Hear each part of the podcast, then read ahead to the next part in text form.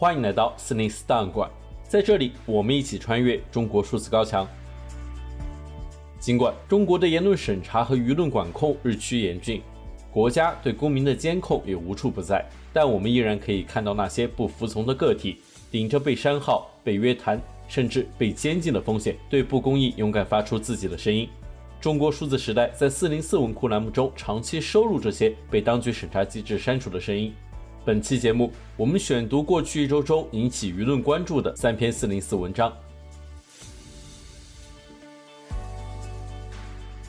近日，中国国家统计局公布数据称，今年四月份城镇青年调查失业率达到了百分之二十点四。目前呢，就业结构性的问题呢，仍然还是比较突出。那么，今年大学生、大学毕业生呢，创了新高，青年人的失业率呢，仍然是这个居高不下。那么四月份的十六到二十四岁的劳动力，这个失业率为二十点四啊，继续上升。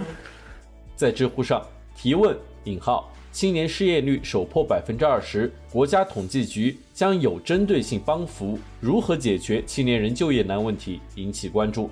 一位匿名知乎用户留言道：“我在上海开网约车被抓了，被奉贤交通委罚了一万块。”我的车是私家车，没办理双证，不合规，被罚款。我不辩驳，也认同奉贤区交通委的处罚决定，积极主动按照要求尽快交了罚款。但我不理解的是，被抓的时候，我问现场执法人员两个问题，他们总共六七个人都给不了我任何答案。一是我是外地人，但车是本地车牌，现在上海不给外地人考人证，考不了人证就没法给车子办理车证。我想合法合规开车，请问有什么办法？回答没有。现在上海就是不给外地人办双证，我有上海的长期居住证也不可以吗？他们回答不可以，外地人不能在上海开网约车，不合法合规。二是我问私家车想要在上海开网约车，除了要办理双证，还得通过网约车平台的注册，平台违法违规就通过了那么多无证的私家车，为什么你们不去处理平台让他们禁止，却只在这儿抓司机？他们回答说：“那是平台的问题，你被抓了，去找平台去，他们让你注册的。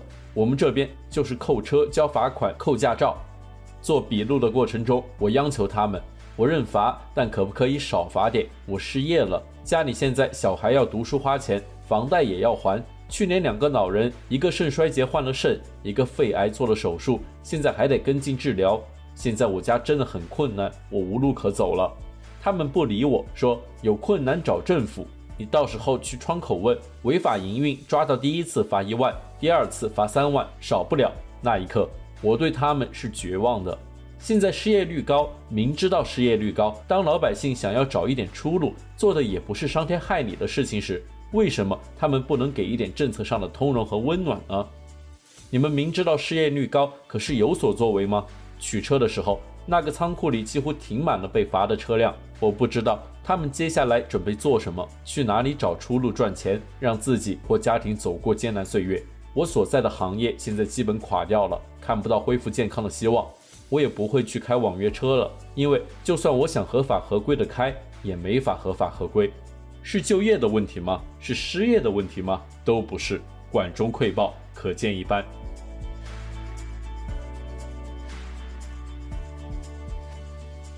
第二篇文章，我们关注由医学科普号丁香医生发布的文章。五月二十三日，丁香医生发布文章，我决定陪儿子重新长成一名女性，讲述一位母亲与她跨性别孩子的故事。以下是母亲林芳的自述：还在读幼儿园的时候，孩子在看一个叫《红猫蓝兔》的动画片，突然说：“妈妈，我是蓝兔。”蓝兔是小女孩。当时我纠正：“不对，你是男孩。”正式出柜是在他十六岁那年。有一天，我在厨房干活，孩子说：“妈妈，你知道吗？我的内心是一个女孩，只是我的身体是男孩。妈妈，我很痛苦。”我一听就懵了。我说：“你怎么可能是女孩子？”那段时间，他推荐一些相关的国外纪录片给我，但我真的无法认同这事儿。知道这事儿后，家里的亲戚们都指责我太惯着孩子，说这个问题是我造成的。后来我加入了北同北京一个性少数社群，会看到一种常见的指责，都是妈妈把这些孩子教成男不男女不女的。实际上，作为妈妈，我每天就感觉害怕，害怕男人变成女人的画面，你不知道你身边是什么样的人，害怕那种未知和模糊。但这种恐惧感一般持续不到十分钟。他是我的孩子，就算他变成魔鬼，我不会离他而去。很长时间里，孩子都很孤独，人家看着他男不男女不女，像个怪物。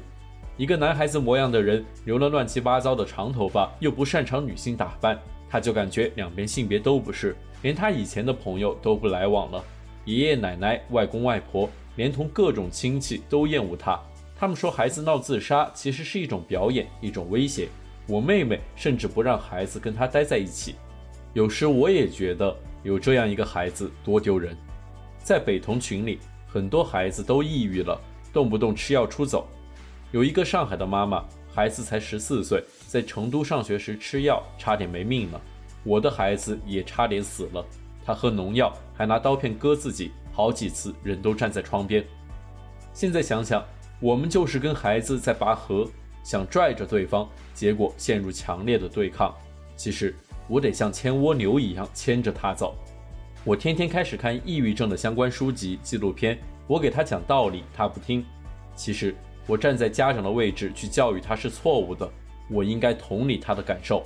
有一回，我跟一个在美国康奈尔大学教书的同学聊天，我说我家孩子的特殊情况，他说：“你知道我的孩子也特殊吗？原来他孩子有自闭症。他说孩子在国内就很可能成为傻子。现在他孩子已经大学毕业去上班了。我们决定出国，孩子想去日本，为了给他凑出国的费用，我们夫妻俩打两份工。”我平时是报社编辑，有段时间四点早起去早餐车打工，没挣到钱我就生病了。但这国肯定要出的，大不了借钱。在跨性别青少年的家长群里，我看到家长们痛苦挣扎，很多人还是没有意识到，首先孩子已经很痛苦了，我们应该看到他们的痛苦。我们把这个身心不一致的生命带到这个世界上，我们应该负责。那种把孩子撵出家去的家长最不合格。我觉得人还是要学会包容，只有包容，才会发现世界上充满灰色地带，用更开阔的心态看待很多事。我后来就觉得，我不要什么面子了，我要孩子。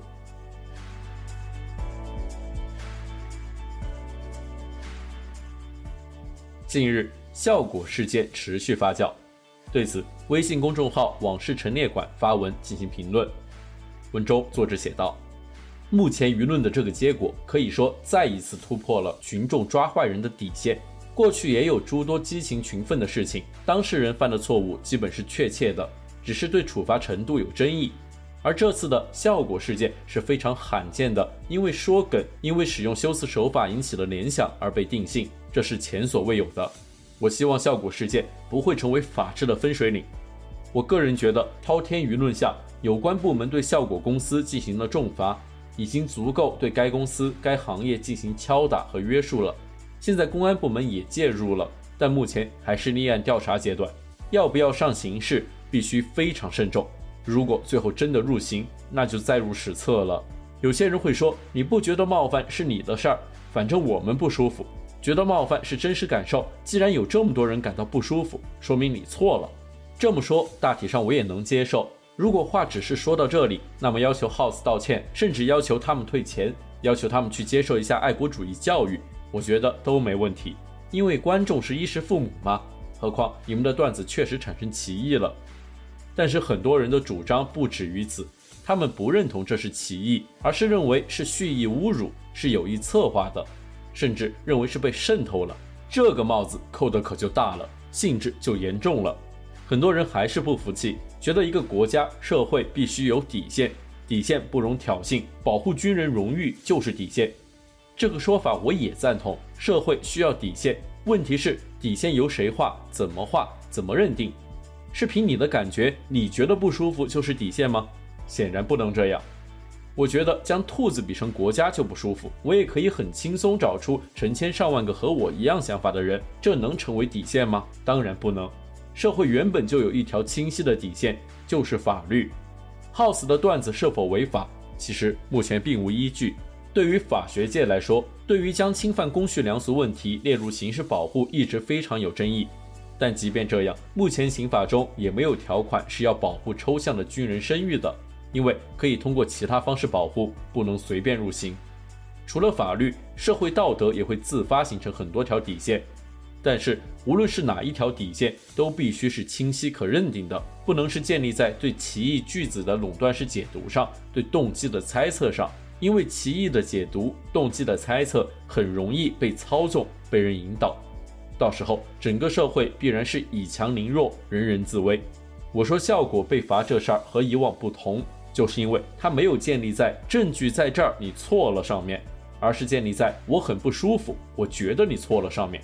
法律要讲证据，要公正，道德要清晰可判定，这些才是底线，不能将可商榷的事直接上纲上线。更不能直接将公众的愤怒变成刑事处罚，那都不是我们想要的法治。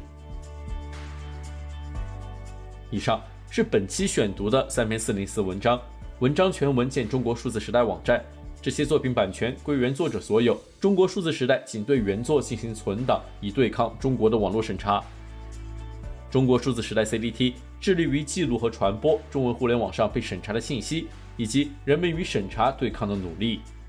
欢迎大家通过电报 Telegram 平台向我们投稿，为记录和对抗中国网络审查做出你的贡献。投稿地址请见本期播客的文字简介。阅读更多内容，请访问我们的网站 cdt.dot.media。